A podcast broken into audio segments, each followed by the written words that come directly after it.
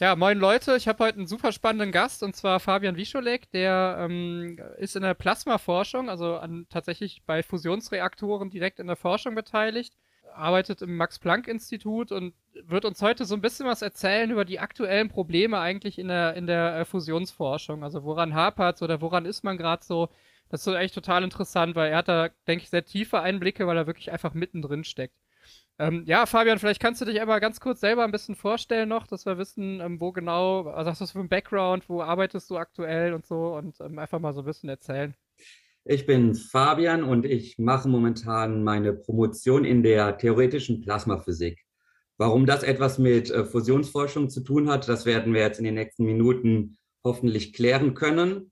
Ja, und wie kam ich dazu? Ich hatte vor einigen Jahren angefangen, Physik zu studieren in Köln und ähm, dachte mir schon zu diesem Zeitpunkt, ich will irgendwie etwas mit dem Studium machen, was auch für die Gesellschaft irgendwie einen Nutzen hat. Und ähm, da ich mich da schon damals sehr, sehr stark für Energiepolitik, für die Energiewende interessierte, ähm, kam ich irgendwie darauf, dass ja vielleicht die Forschung an der Kernfusion sehr interessant sein könnte. Ist jetzt in Köln nicht so ein großes Thema, also habe ich dann gesagt, okay, wo wird das in Deutschland gemacht? Und da kam ich eben zum Max-Planck-Institut für Plasmaphysik, welches hier in Garching ist. Und dann habe ich mich dafür entschieden, gut, ziehe ich also für den Master in Physik hierhin, habe da schon mit der Masterarbeit angefangen, ähm, mit dem Institut zu kooperieren. Und jetzt bin ich seit einigen Jahren mit der Promotion eben dort beschäftigt. Ähm, was ist eigentlich ein Plasma? Also vielleicht kannst du uns da einfach nochmal so abholen. Ja, sehr gerne. Es ist nämlich in der Tat ziemlich schwierig, auf der Erde solche Zustände zu erreichen, in der tatsächlich, in denen tatsächlich äh, ähm, Fusionsreaktionen möglich sind. Und dafür ist ein ganz zentraler Bestandteil eben ein Plasma. Äh, ganz grob kann man sich das vorstellen, eigentlich folgendermaßen, dass das Plasma eine Art vierter Aggregatzustand ist, also eben neben fest, flüssig und gasförmig. Denn wenn wir ein Gas immer heißer machen, dann passiert Folgendes. Normalerweise besteht ja eben ein Gas aus den neutralen Atomkernen. Äh, Entschuldigung. Normalerweise besteht ein Gas ja einfach aus den neutralen Atomen. Und wenn wir das jetzt heiß machen, dann trennen sich die Atomkerne und die Elektronen, die normalerweise an den Atomkern gebunden sind. Und das, was wir dann haben, das nennt man ein Plasma. Tatsächlich ist schon ein Feuer, ein Lagerfeuer, auch eine Art von Plasma. Allerdings tatsächlich ein sehr kaltes. Jetzt ähm, wundert ihr euch, klar, äh, ein Feuer ist ja eigentlich schon auch recht heiß, aber für uns ist das noch kalt. Denn ähm, ja, wenn wir von heißen Plasmen reden, dann reden wir von einem Plasma, welches mehrere Millionen Grad hat bis zu 100 Millionen Grad sind bei uns ja teilweise erreichbar auch sogar und auch tatsächlich für die Fusion notwendig. Ja, das ist schon ziemlich krass, kann man sich, glaube ich, irgendwie kaum noch vorstellen als, als normaler Mensch irgendwie. Ähm, ja, die Frage ist natürlich auch, die sich dann sofort stellt, was mache ich eigentlich damit und also wofür brauche ich das im Reaktor und wie mache ich eigentlich dann Strom mit so einem Fusionsreaktor? Also wie funktioniert das ganz? Vielleicht kannst du uns da auch nochmal so ein bisschen ähm, abholen, dass wir dann äh, das auch nochmal so grob verstanden haben. Ganz genau. Ja, fangen wir vielleicht erstmal damit an, was wir für die äh, Fusion brauchen. Klar, wir brauchen irgendwie eine Art von Brennstoff. Und ähm, in unserem Fall sind das zwei Wasserstoffisotope, also sehr, sehr äh, leichte Isotope. Das ist einerseits das Deuterium und das andere ist das Tritium. Ja, und wenn wir das jetzt irgendwie so in den Händen haben, dann passiert da nicht großartig was. Wir machen das also ähm, eben heiß, das wird zum Plasma. Und ähm, Jetzt müssen wir uns das so vorstellen, wir haben einen Reaktor oder wir haben vielleicht irgendwann mal einen Fusionsreaktor und der besteht im Wesentlichen erstmal aus einer großen Vakuumkammer. In diese große Vakuumkammer kommt nun das Deuterium und das Tritium als ähm, Brennstoffe rein. Das Ganze wird extrem äh, aufgeheizt, wird also zum Plasma, wird dann irgendwie bei 100 Millionen Grad interessant. Denn bei diesen hohen Temperaturen passiert es dann tatsächlich, dass diese ja, Deuterium und Tritium zusammenstoßen und dann miteinander reagieren, miteinander fusionieren. Und was danach passiert, ist dann folgendes. Aus diesen zwei ähm, Produkten, äh, aus diesen zwei ähm, Brennstoffen werden zwei Produkte. Das ist einerseits ein Neutron, ein neutrales Teilchen und ein Alpha-Teilchen. Dieses Alpha-Teilchen, das bleibt selber in diesem Plasma drin während das Neutron jetzt aus diesem ähm, Plasma rausfliegt auf die Vakuumkammer und dort die Vakuumkammer erhitzt. Und jetzt sind wir wieder an dem Punkt, den wir eigentlich auch von den normalen Kraftwerken kennen. Hier wird also etwas heiß gemacht, in diesem Fall die Vakuumkammer. Da sind Kühl, ähm, Kühlrohre drin. Das, äh, die Kühlflüssigkeit in diesen Kühlrohren wird jetzt eben auch entsprechend aufgeheizt. Damit haben wir jetzt irgendwie eine heiße Flüssigkeit und die wird dann letztendlich wieder über ähm, Dampf eine Turbine antreiben. Also letztendlich passiert dann doch wieder etwas sehr Ähnliches in diesem letzten Schritt, wie wir es aus einem Kernkraftwerk, also einem Spaltungskraftwerk kennen oder auch aus einem Kohle- oder Gaskraftwerk. Mhm. Das hast du auch eigentlich ziemlich cool erklärt, finde ich. Also, ja, vielleicht wird es ja irgendwann was als Professor. Ähm, ja, also die, ich glaube so der, der bekannteste Reaktor, den glaube ich die meisten auch irgendwie zumindest schon mal irgendwie gehört haben, ähm, das ist ja dieser, dieser ITER-Reaktor, ne? Der wird, glaube ich, aktuell gebaut.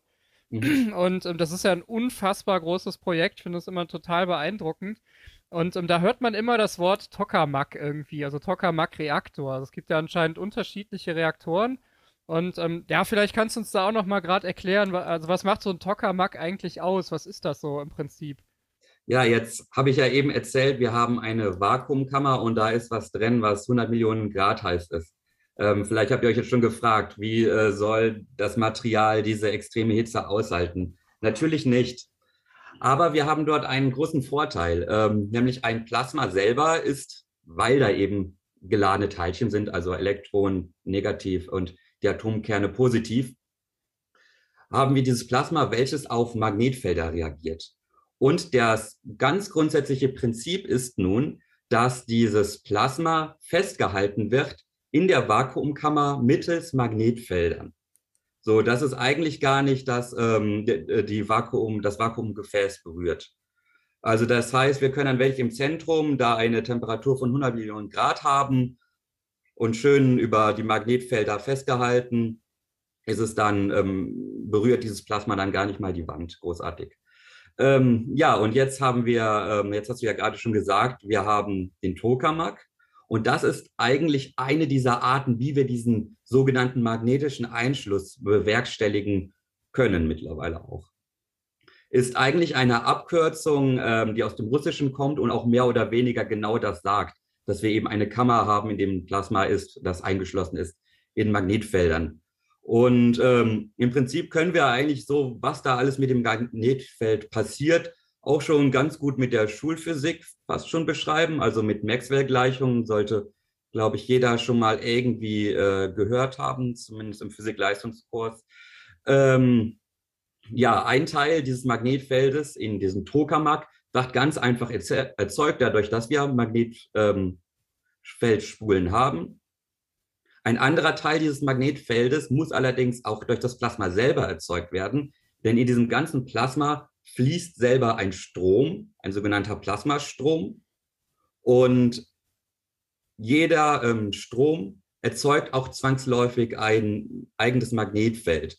Und dieses Magnetfeld, dieses zusätzliche Magnetfeld benötigen wir eben auch um diesen Einschluss zu ermöglichen. Und das ist so das ganz Grundsätzliche, was wir beim Tokamak haben im Vergleich zu anderen Einschlussmethoden. Äh, wir haben also einerseits ein Magnetfeld, welches durch Spulen produziert wird und andererseits einen Anteil des Magnetfeldes, welches durch, dieses, durch diesen Plasmastrom erzeugt wird.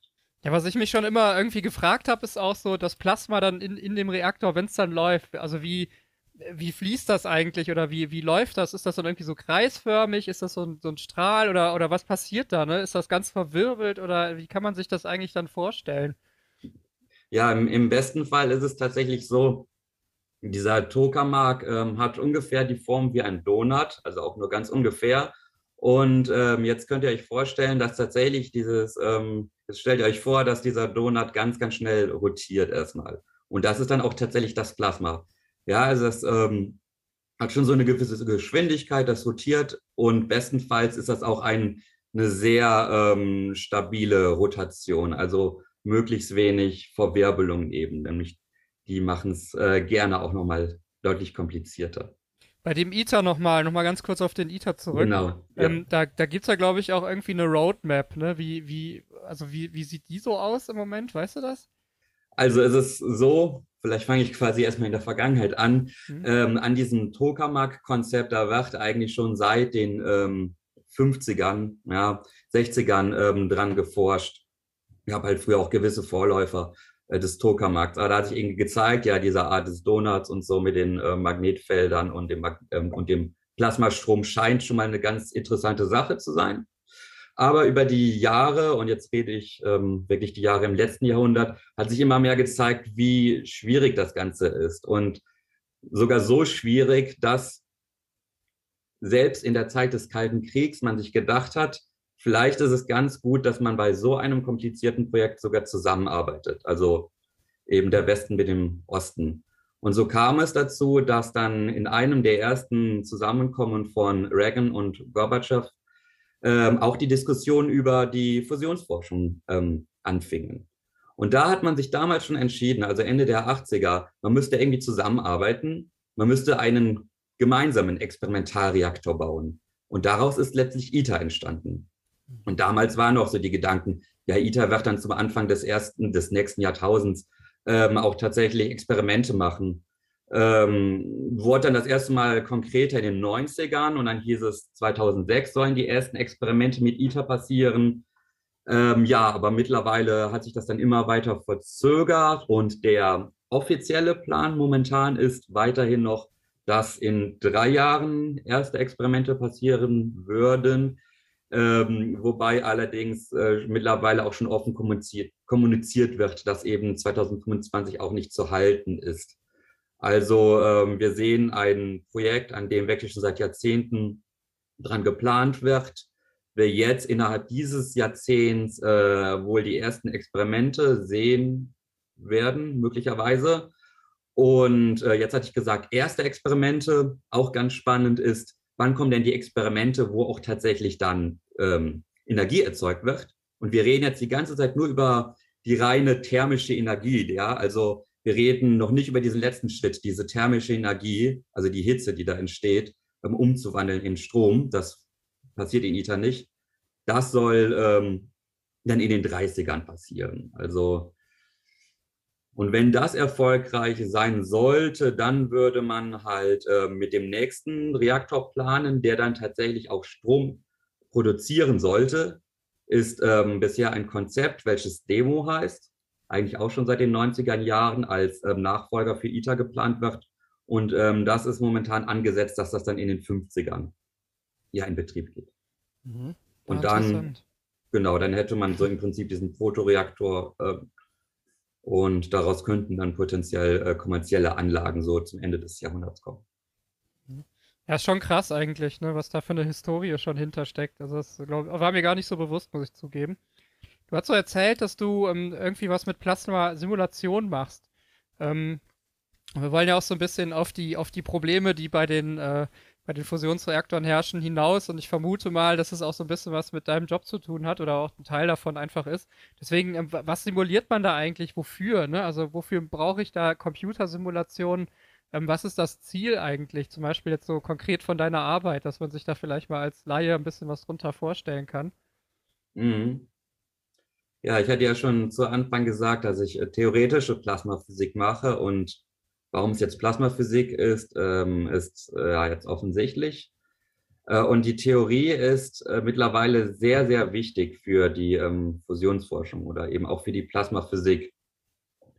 Über die Jahrzehnte war es so, dass es eigentlich ähm, nur Fusionsexperimente tatsächlich ga gab und so mal in einem kleineren Rahmen wurden dann auch mal ähm, Simulationen angestellt. Jetzt kann man sich vorstellen, vor 30 Jahren sahen die Computer völlig anders aus als heute.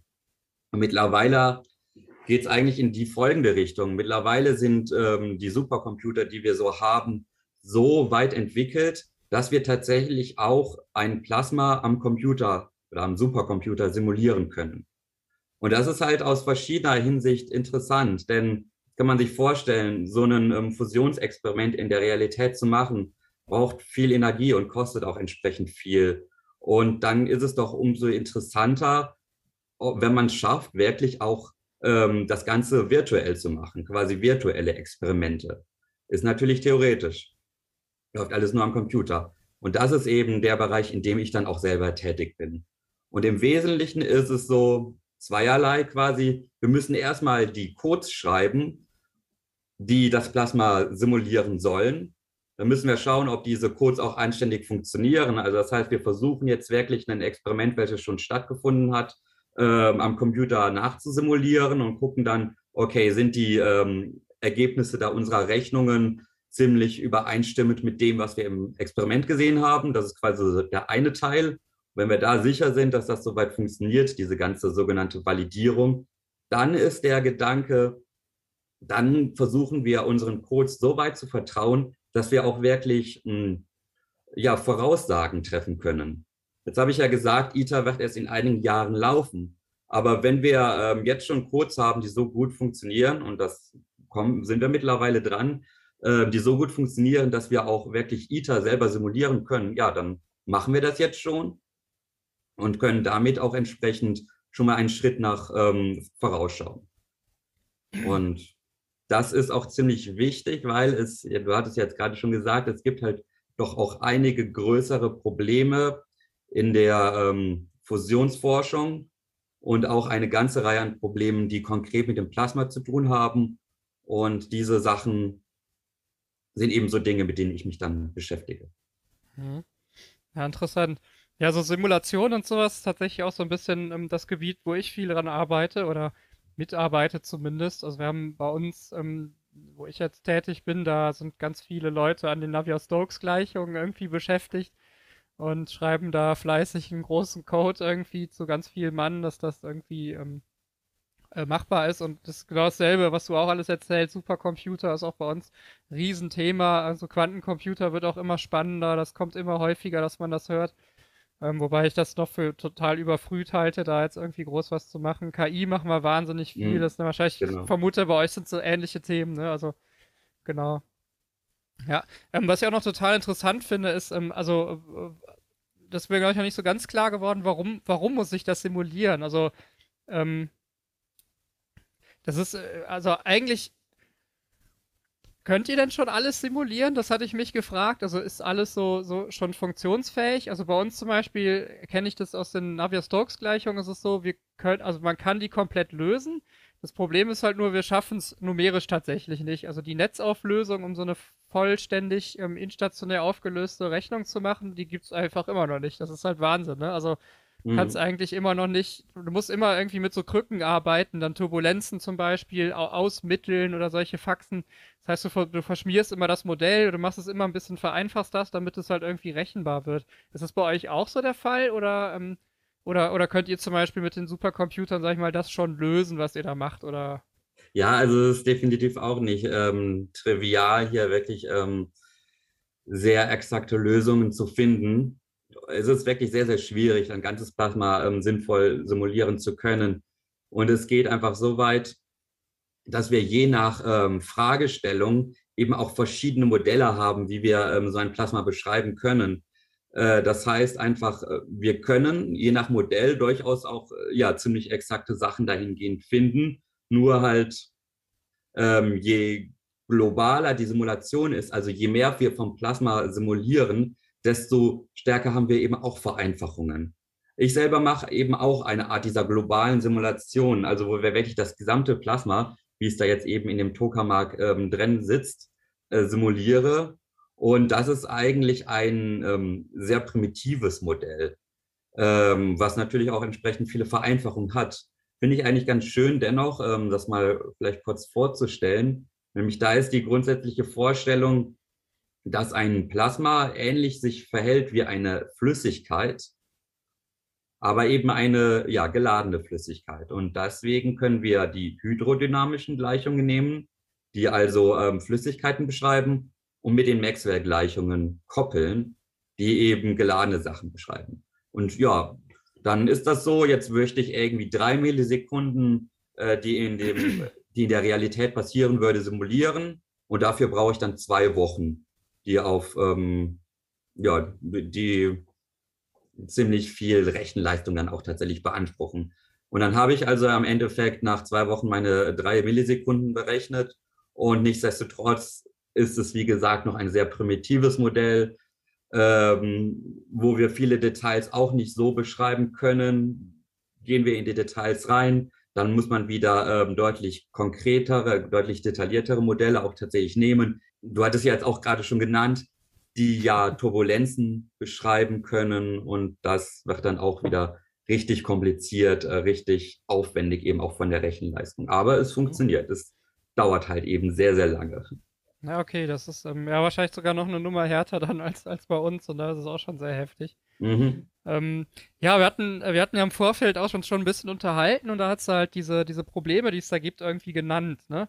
Ich glaube, mhm. ähm, das erste, äh, was ich mir jetzt hier so aufgeschrieben habe, ist irgendwie das Problem äh, Disruption. Ähm, das äh, sagt mir jetzt erstmal überhaupt nichts. Vielleicht kannst du uns das mal ganz kurz erklären. Das äh, finde ich echt total interessant. Als ich ähm, damals vor einigen Jahren ähm, zum Max-Planck-Institut für Plasmaphysik gegangen bin und sagte, ich möchte hier mithelfen, dann ähm, habe ich da auch erst von der Disruption das erste Mal gehört und äh, festgestellt, dass das definitiv ein ziemlich äh, relevantes Thema ist, welches auch ganz konkret mit der Plasmaphysik zusammenhängt. Disruption, den Begriff ähm, hat man sicher schon mal gehört. Der bedeutet, das kann man sich eigentlich auch ganz primitiv vorstellen, die Disruption bedeutet ein plötzlicher Zusammenbruch des Plasmas. Ja, also wir haben hier im normalen Zustand eben dieses Plasma, welches schön von den Magnetfeldern gehalten wird. Allerdings können da gewisse Dinge passieren und dann dauert es ja auch eigentlich nur einen Bruchteil einer Sekunde und das ganze Plasma bricht in sich zusammen. Und früher, so vor einigen Jahrzehnten, war auch noch völlig unklar, was da genau passiert. Und über die Jahre hat man verstanden, aha, da gibt es so bestimmte Stellen im Magnetfeld, ähm, die äh, sehr, sehr instabil werden können. Und dann hat man da mal erstmal eine ganz kleine Instabilität an dieser bestimmten Stelle im Plasma und die wird immer größer und irgendwann, ja, bricht das Plasma tatsächlich in sich zusammen. Also wie gesagt, früher wusste man noch gar nicht, was da genau passiert. Mittlerweile versteht man immer mehr. Und nichtsdestotrotz, so komplett verhindern kann man diese Disruptionen immer noch nicht. Das heißt, die Forschung geht jetzt eigentlich in zwei Richtungen. Einerseits, ähm, wie können wir die Disruption selber noch besser verstehen, um sie wirklich verhindern zu können. Also es bedeutet, ich hatte jetzt gerade gesagt, am Anfang ist da so eine ganz kleine Instabilität, die dann größer wird. Können wir irgendwie diese Instabilität zu einem frühen Zeitpunkt schon bestimmt detektieren, um irgendwas gegen diese Instabilität zu machen, um eben diese Disruption verhind zu verhindern? Das ist eben ein Teil. Der andere Punkt ist allerdings auch, dass man weiterhin nicht wirklich weiß, ob wir jemals diese Disruption komplett verhindern können. Und dementsprechend möchten wir dann im Falle, dass, wenn so eine Disruption passiert, dafür sorgen, dass diese Disruption nicht so gefährlich wird. Und da kommen wir schon zu dem Punkt hin. Denn so eine Disruption ist nicht ähm, einfach mal trivial, da bricht das ähm, Plasma so in sich zusammen. Denn das wird zumindest im er in erster Linie sehr, sehr gefährlich für die Maschine, ja, in zweiter Linie ähm, in unseren Experimenten für die Umwelt jetzt so noch nicht, aber naja, ähm, reden wir erstmal über die Aspekte, die konkret die Maschine betreffen. Ich denke, was man sich jetzt ganz gut vorstellen kann, ist erstmal, ich hätte ja eben erzählt, das Ding, das Plasma in der Mitte ist 100 Millionen Grad heiß. Wird jetzt schön von den Magnetfeldern festgehalten. Wenn das jetzt in sich zusammenbricht, muss ja irgendwo die Hitze hin. Also wird die ähm, werden diese Wandmaterialien im Inneren dieses Vakuumsgefäß ordentlich belastet. Das ist eine sehr, sehr starke thermische Belastung. Die Sachen können eben auch durchaus deswegen dann schmelzen. Das ist der eine Aspekt. Der andere Aspekt ist, und da wird es physikalisch schon ein bisschen komplexer, ich versuche ganz simpel zu erklären. Ich hatte ja eben schon gesagt, wir haben ja diesen sogenannten Plasmastrom, der im Plasma fließen muss, damit eben ein Teil des Magnetfelds erzeugt wird. Wenn jetzt das Plasma in sich zusammenbricht, dann wird sich das ganze Plasma hoch oder runter bewegen und dementsprechend auch dieser Plasmastrom hoch oder runter. Und was dann passiert, ist etwas, was äh, man vielleicht auch schon in der Schule kennengelernt hatte unter der sogenannten Lorenzkraft.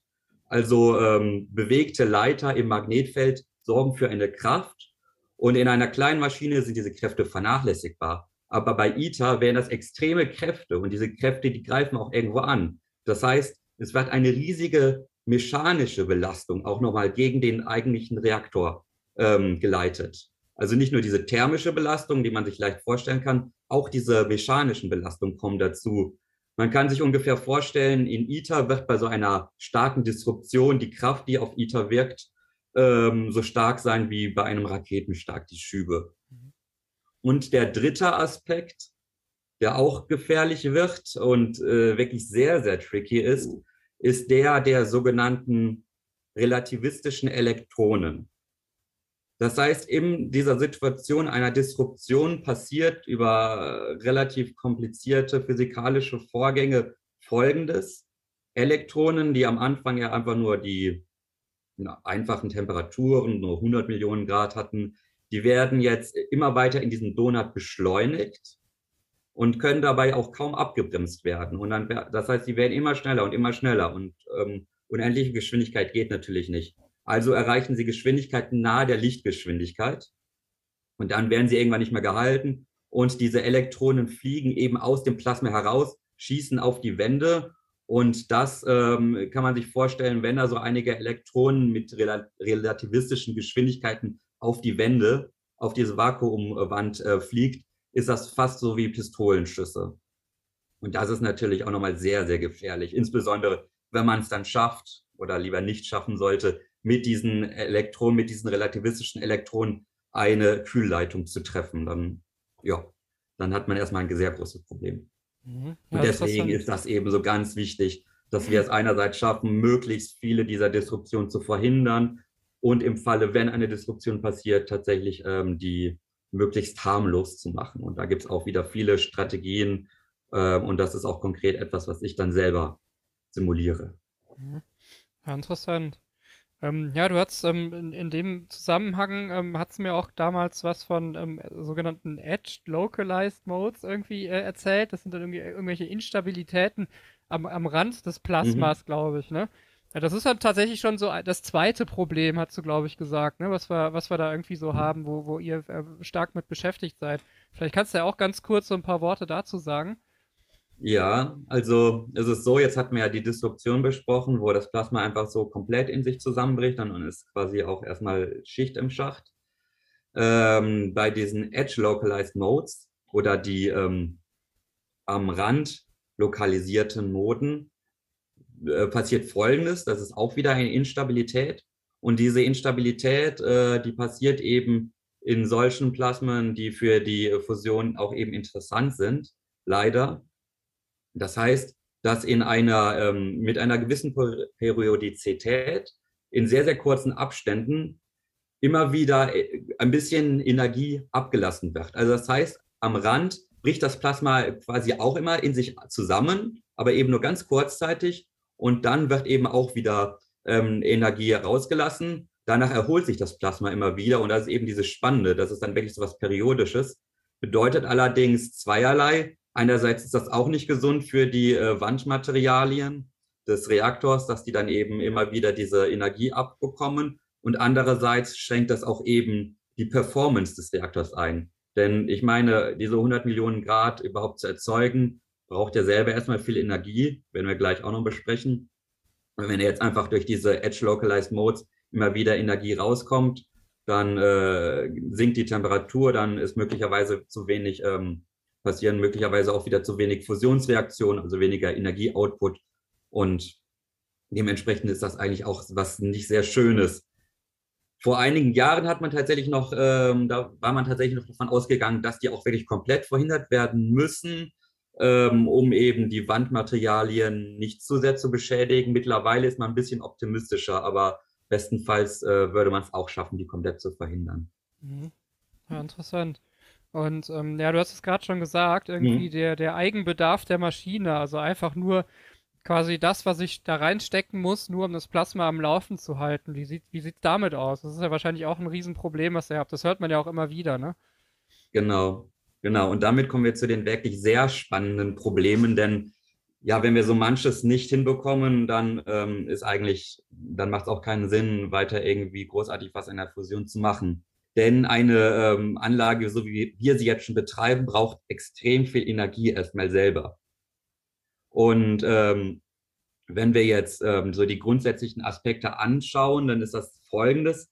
wir müssen erstmal irgendwie ganz klar diese extrem hohen Temperaturen erzeugen und wir müssen diesen Plasmastrom erzeugen. Im Falle von ITER brauchen wir dafür schon einige hundert Megawatt Leistung. Und das ist auch eben der Grund, weshalb tatsächlich ITER selber am Höchstspannungsnetz angeschlossen ist, wie ein normales Kraftwerk. Nur dass eben hier der Strom Richtung Anlage fließt und nicht ähm, zurück. So, das ist das eine. Das andere ist, ich hatte ja gerade schon erzählt, wir müssen das Plasma die ganze Zeit beobachten, um eben solche Instabilitäten zu erkennen oder auch im Falle, dass eine Instabilität passiert, müssen wir irgendwie da eingreifen. Auch das sind wieder alles Anlagen, die selber Energie benötigen. Und weiterhin geht es noch in die Richtung, wenn wir jetzt tatsächlich daraus Strom erzeugen wollen, da benötigen wir natürlich auch wieder ähm, Kühlkreislaufe. Und ähm, in einem normalen Spaltungskraftwerk kennt man es ja. Da gibt es einen Primärkreislauf, wo einfach eine Kühlflüssigkeit in den Reaktor reingeht und die, Temper äh, und die Hitze abnimmt. Im Falle eines Fusionsreaktors müsste man auch wieder aus verschiedenen ingenieurstechnischen Gründen mehrere dieser primären Kreislaufe haben, die wirklich alle nochmal unabhängig voneinander laufen, die auch selber unabhängig voneinander eben in Betrieb gehalten werden müssen. Ja, also jeder des Primärkreislauf hat eben auch eine eigene Umweltpumpe benötigt also auch nochmal alles Energie und das auch gar nicht mal zu wenig. Und da ist ganz interessant, also für ITER ist es so, ITER selber wird ja, wie gesagt, keine Elektrizität erstmal so produzieren.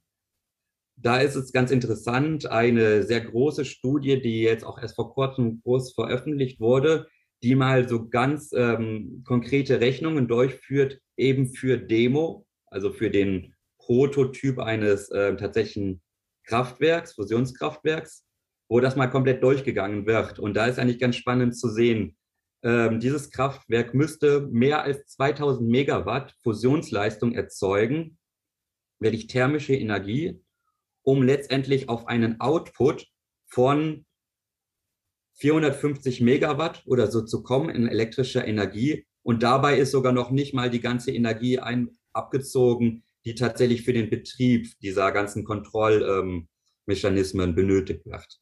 Also so gesehen, es macht noch nicht Sinn, wirklich sich hier auf konkrete Zahlen festzunageln, aber so gesehen scheint es irgendwie so zu sein, dass ein Fusionskraftwerk wohl die, das einzige Kraftwerk sein würde, welches so der Mensch entwickelt hat, wo der Eigenbedarf an elektrischer Leistung ähnlich groß ist oder vielleicht sogar größer als der Output. Ja, das ist schon krass. Also, aber ich meine, na gut, da, also gibt's denn da, also ist das denn in Stein gemeißelt, sag ich mal, oder, oder ähm, wird's da, wird's da jetzt, sag ich mal, durch die Forschung möglicherweise auch noch erhebliche Verbesserungen geben, was das angeht? Hm, das ist eine gute Frage. Also momentan ist es eigentlich so, dass wir mit den Wegen, wie der Strom erzeugt wird, also, also dieser Plasmastrom, nicht der Strom, elektrische Strom, der rauskommt, mhm. ähm, dass man da auch eben schon dabei ist, die Dinge möglichst effizient zu machen, aber äh, da weiß man quasi auch nicht weiter. Eigentlich eine, ein Aspekt, wo man, was man an vielen äh, Sachen sagen kann, der aktuellen Fusionsforschung, dass man dass einem mittlerweile einfach die Ideen ausgehen, wie man es noch weiter optimieren kann. Und deswegen ist es quasi eigentlich am seriösesten zu sagen, das, was jetzt eben meine Aussage war, das ist quasi so der Stand der aktuellen Wissenschaft. Ob da nochmal etwas Revolutionäres kommt, kann ja durchaus auch passieren. Aber mhm.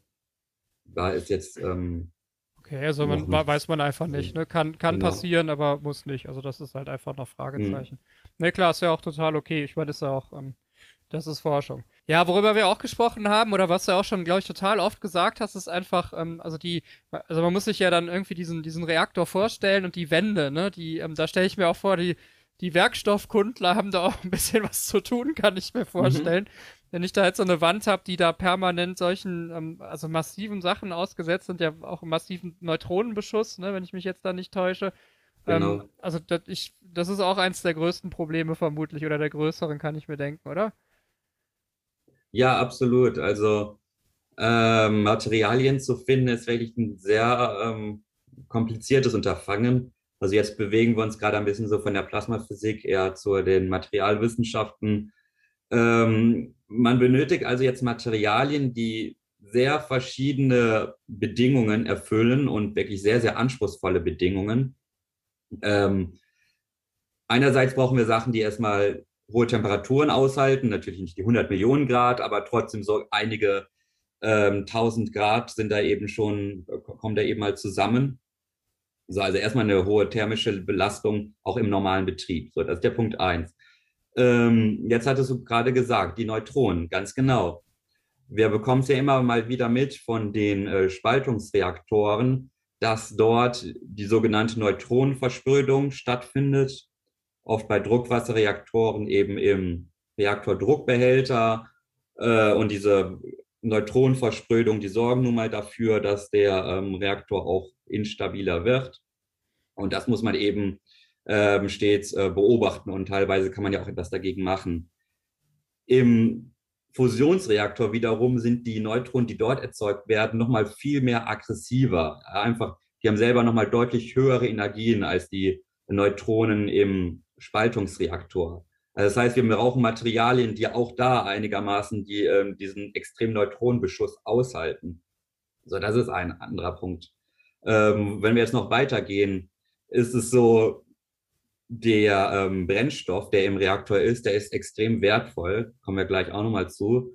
Und wir müssen aufpassen, dass die Materialien, die wir benutzen, nicht selber diesen Brennstoff einfangen. Also kann passieren eben, dass jetzt mal wirklich so ein, das ein oder andere Tritium-Isotop aus dem Plasma rausfliegt. Ja, also das passiert halt durchaus, stößt jetzt gegen die Wand und da soll es möglichst nicht bleiben, sondern quasi wieder abstoßen und ähm, zurück ins Plasma fliegen. Und wenn wir jetzt Materialien verwenden, die eben sehr gerne ähm, das, den Wasserstoff ähm, ja halten, dann ist das auch nicht gut. Nämlich damit verlieren wir eben äh, den wertvollen Brennstoff. Also das heißt, das waren jetzt einfach nur drei Aspekte, äh, die so diese Materialien aushalten müssen. Und ganz klar, ähm, der Neutronenbeschuss ist einer der besonders kritischen. Ähm, ja, du hast es gerade schon gesagt. Ne? Ähm, also ich glaube, eine große Frage, die, die man auch stellen muss, ähm, Woher kommt der Treibstoff für das Ding? Das hast du, glaube ich, gerade schon so ein bisschen angedeutet und ähm, das ist ja, also, so wie du mir erzählt hast, auch eines der sehr großen Probleme, wo man es auch noch nicht ganz genau weiß. Also, ähm, ja, woher kriege ich den, Treib den, Treibstoff für den, Fus den Fusionsreaktor, wenn es dann mal so weit ist? Und sind mhm. vielleicht auch andere Treibstoffe möglich? Und ich denke, das ist einer der besonders spannenden Probleme, wo man einfach auch noch gar nicht konkret weiß, wie es aussehen soll. Ähm, ich hatte ja eben schon gesagt, wir brauchen einerseits Deuterium, und an das Deuterium kommt man noch relativ einfach, denn Deuterium ist eben ein Wasserstoffisotop, welches auch in der Natur so vorkommt, zu einem recht geringen Anteil, aber das kann man im Prinzip wirklich aus Wasser, das kann man aus Meerwasser oder aus Leitungswasser ähm, herausfiltern. Viel spannender oder schwieriger ist es eben an das Tritium, an den zweiten Brennstoff zu kommen, denn der selber ist radioaktiv. Man hat es vielleicht mal ein bisschen mitgehört, in Fukushima ging es ja darum, soll man das Tritium ins Meer leiten. Ist relativ schwach radioaktiv, aber dennoch, es zerfällt.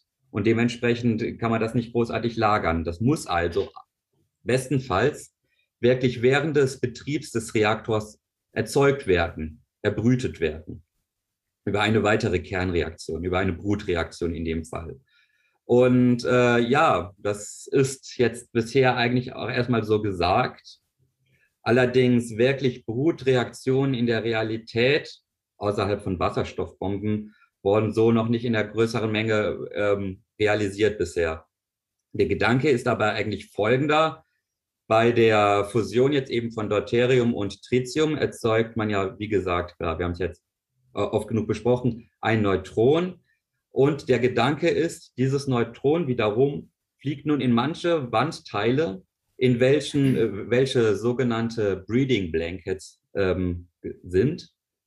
Und diese Breeding Blankets bestehen wiederum aus einem Lithium-Isotop und aus diesem Lithium und dem einfallenden Neutron passiert dann eine Brutreaktion, woraus Tritium wird. Ja, das ist so der Gedanke dahinter. Heißt also, dass wir dahingehend nicht als Brennstoff, den wir aus der Natur nehmen, ähm, Tritium nehmen, sondern eben Lithium. Das ist allerdings interessanterweise noch nicht ähm, genug, denn jetzt kann man sich vorstellen, pro Fusionsreaktion erzeugt man jetzt einen Neutron. Und damit wir ja wirklich ähm, durchgehend immer genug Tritium erzeugen, müsste ja wirklich jedes einzelne Neutron auch über das Lithium ein neues Tritium zu erzeugen. Ja, damit wir wirklich immer gleich viel ähm, Tritium erzeugen, wie wir eben verbrauchen. Das ist allerdings auch so erstmal nicht gegeben.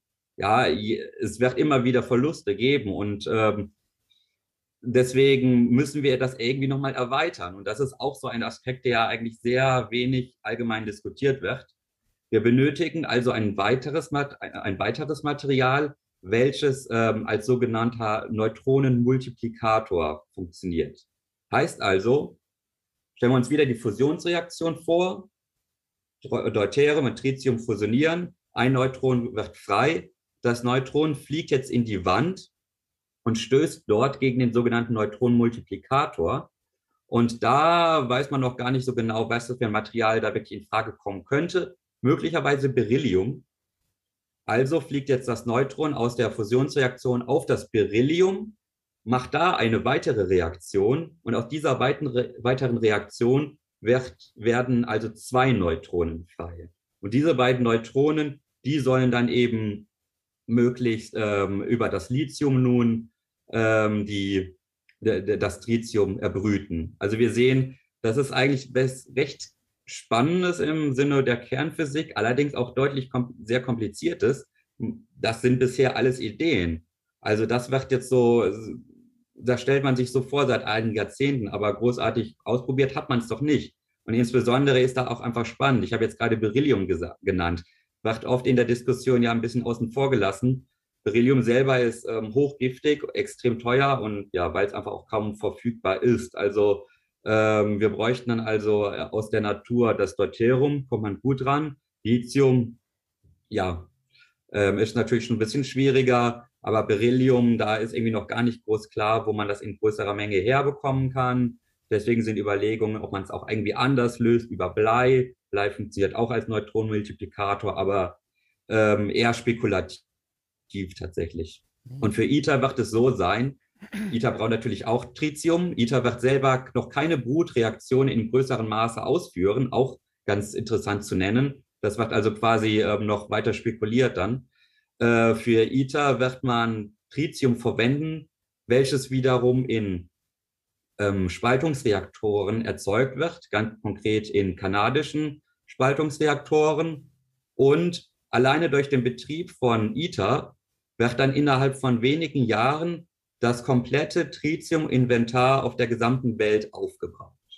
Und wenn das natürlich weg ist, dann müssen wir zwangsläufig das über die spekulativen Rutreaktionen erzeugen. Mhm.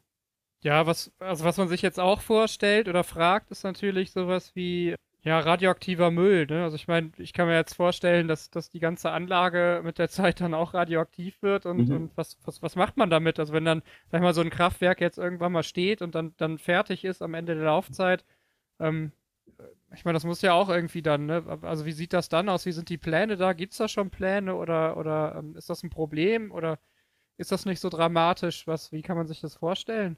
Weißt du das? Genau, genau. Also wir haben beim Fusionsreaktor tatsächlich zwei Quellen für Radioaktivität. Das eine ist, ähm, könnt ihr euch jetzt vielleicht schon überlegen, wir verwenden Tritium und Tritium ist nun mal radioaktiv und es wird immer alles irgendwie ein bisschen mit Tritium auch verseucht sein.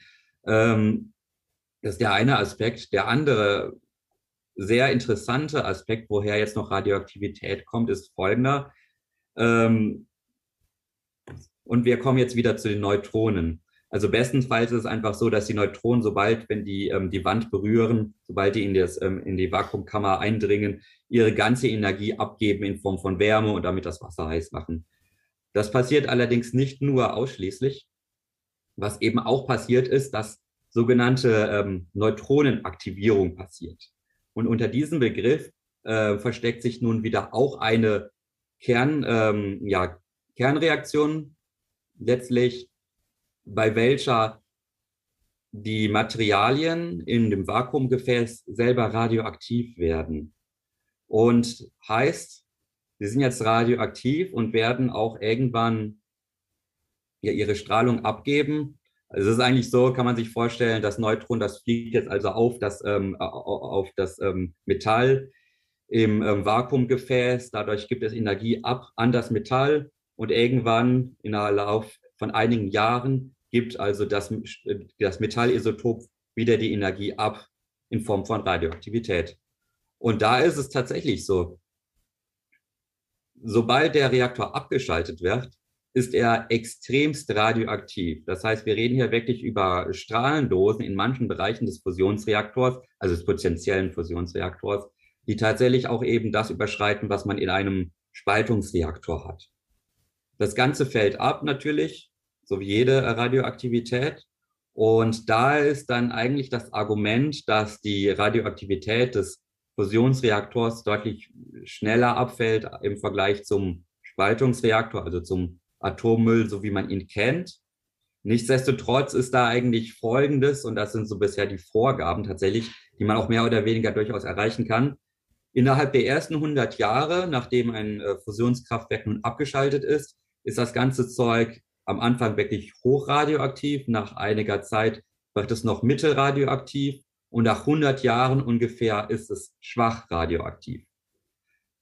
Der Gedanke dabei ist dann folgender sobald es schwach radioaktiv ist, kann die ganze Anlage auseinandergenommen werden, komplett ferngesteuert über Roboter. Und diese Roboter würden dann auch komplett ferngesteuert einen neuen Reaktor aus diesen radioaktiven ähm, Bauteilen zusammenbauen. Wir reden jetzt über ähm, Roboter.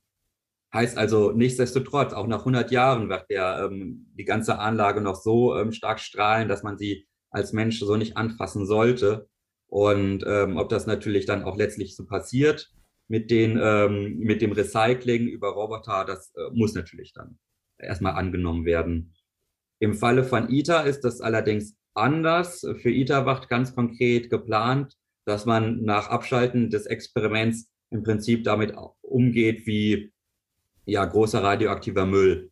Also das heißt, tatsächlich wird das ähm, wird dann ITER auseinandergebaut, natürlich auch äh, ferngesteuert und die äh, Einzelteile entgelagert in einem Endlager in Frankreich für mittelradioaktiven Müll, wo es dann für einige tausend Jahre lagern muss. Ja, okay. Also es ist tatsächlich auch irgendwie dann schon ein Problem, ne? Nochmal irgendwie anders tatsächlich als bei der bei der ähm, Spaltungs die Spaltungsreaktoren, aber es ist auch da. Ja, ist interessant. Ähm, und ähm, also, wenn man das jetzt auch alles so hört, dann frage ich mich ja auch, ähm, also wie, wie wirtschaftlich wird das sein? Also ich meine, das ist wahrscheinlich jetzt hochgradig spekulativ, aber mhm. ähm, kann man da irgendwas sagen oder gibt es da Schätzungen oder, oder wie, ähm, was weißt du da? Ja, also wie du jetzt schon korrekt sagst, das ist natürlich hochgradig spekulativ. Ähm, wir haben also über all die Jahre der Forschung festgestellt, dass es eben deutlich komplizierter ist. Und ähm, deutlich komplizierter bedeutet auch, wir brauchen kompliziertere Technik, ja. Also wir hätten ja vor einigen Jahren, äh, Entschuldigung, vor einigen Jahrzehnten so noch nicht erwartet, dass ähm, man großartig Techniken braucht, um Disruption zu verhindern. Das kostet ja auch alles. Oder das würde alles kosten in einem, in einem Fusionskraftwerk. So, wenn uns jetzt überlegen, wie kann das wirtschaftlich werden, denke ich mir, und das ist jetzt so mein komplett persönlicher Gedanke.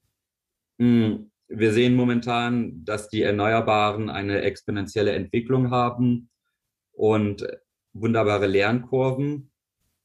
Wir können natürlich, wenn wir jetzt wirklich aus rein wissenschaftlicher Sicht sehen, wir können natürlich auch nicht so in die Zukunft äh, schauen und wirklich mit, aus, äh, mit kompletter Sicherheit sagen, dass die erneuerbaren Energien so wachsen werden, dass wir auf jeden Fall auf 100 Prozent erneuerbare Energien irgendwann kommen. Also klar, das sieht natürlich alles momentan sehr positiv aus, aber ähm, eine gewisse Rechtsunsicherheit gibt es natürlich zwangsläufig, weil wir über die Zukunft reden. Da ist mein persönlicher Gedanke, wäre es doch eher wahrscheinlicher, dass man diese letzten paar Prozent, die wir möglicherweise noch benötigten, möglicherweise für die Dekarbonisierung, dann eben doch ähm, ausfüllen durch Techniken, die bereits funktionieren und die ähm, durchaus auch im industriellen Maßstab eingesetzt worden werden, also Spaltungsreaktoren. Und dann stellt sich eben die Frage, jetzt müsste sich also ein Fusionskraftwerk, ein potenzielles Fusionskraftwerk nicht nur gegen die Erneuerbaren, sondern eben auch gegen ein Spaltungskraftwerk durchsetzen. Und wir sehen ja, mit was für riesigen Problemen bereits ähm, Spaltungsreaktoren zu kämpfen haben, ähm, wohl läuft derzeit ein ähm, Kernkraftwerk, also ein Spaltungskraftwerk wirtschaftlich. Das ist ja schon nicht gegeben. Jetzt wollen wir also uns eine Technik anschauen, die nochmal deutlich komplizierter ist. Ich hätte ja auch gerade schon gesagt, alleine dieser ähm, Aspekt, dass wir mehrere primäre Kühlkreislaufe benötigen, macht die Technik ja nochmal deutlich komplizierter, etc. und so weiter.